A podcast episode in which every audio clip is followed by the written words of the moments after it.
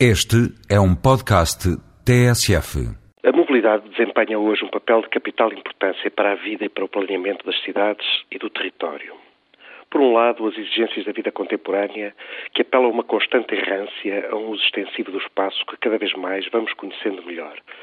Por outro lado, as transformações que esse mesmo espaço vai sofrendo para se adaptar às infraestruturas que potenciam as deslocações.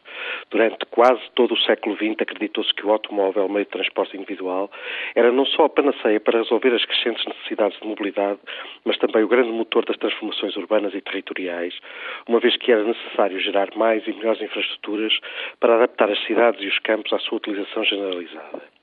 Estradas, vias rápidas, autoestradas, viadutos, pontes, nós rodoviários e parques de estacionamento foram tomando conta do território de um modo exaustivo, muito mais exaustivo que os carris binários do caminho de ferro no século anterior. Frequentemente, o confronto dessas infraestruturas com as implantações urbanas mais antigas foi desastroso. A cidade histórica, sobretudo a europeia, não estava preparada para tamanha transformação e a invasão das pistas e dos estacionamentos veio subverter a escala dos ambientes urbanos. A partir do último quartel do século, porém, começou-se a questionar a hegemonia funcional do automóvel nas cidades. Repensaram-se as intervenções no sentido de as adequar cada vez mais à escala do peão. Os próprios habitantes das cidades começaram a ambientar-se mais com os transportes públicos e com meios de locomoção alternativos ao automóvel. O desenvolvimento de modos modernos de transporte coletivo, articulados com estratégias de mobilidade que privilegiam a organização do espaço, contextual e preservam o ambiente urbano levou a que lenta, mas paulatinamente, algumas cidades reencontrassem o seu caráter vocacional e o seu tempo de fruição.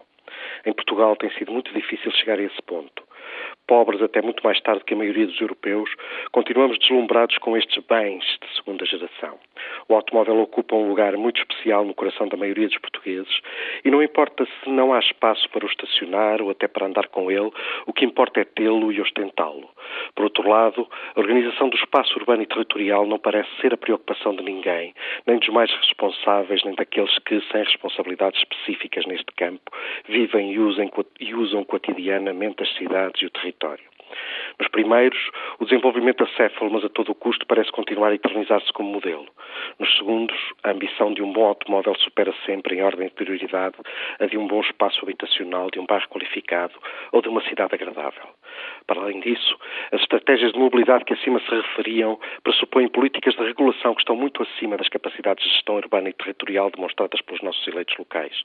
O tempo necessário para a concepção, articulação e execução de uma rede de transportes coletivos que possa potenciar e ampliar os indicadores de mobilidade numa cidade ou numa região ultrapassa sempre o tempo útil das táticas eleitorais. Em gestão urbana, nada pode demorar mais de quatro anos, desde que se inicia até começar a ser rentável. É um dos princípios elementares da eucalipto concretização dos objetivos que caracteriza as políticas autárquicas. Muito mais fácil e oportuno é construir atalhos em asfalto e tomar medidas pontuais de fluidificação do trânsito rodoviário. Vê-se melhor. Os eleitores ficam embasbacados e talvez recompensem na hora de votar. A fluidificação do trânsito rodoviário, porém, só gera mais trânsito. Não amplia a mobilidade das populações.